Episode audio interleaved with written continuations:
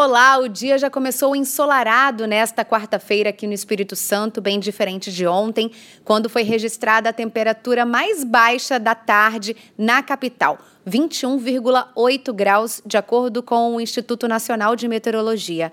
Nesta quarta-feira, o sol predomina, ainda tem chance de chuva fraca para o litoral, mas no interior o tempo segue firme. Acompanhe todos os detalhes na programação da TV Vitória.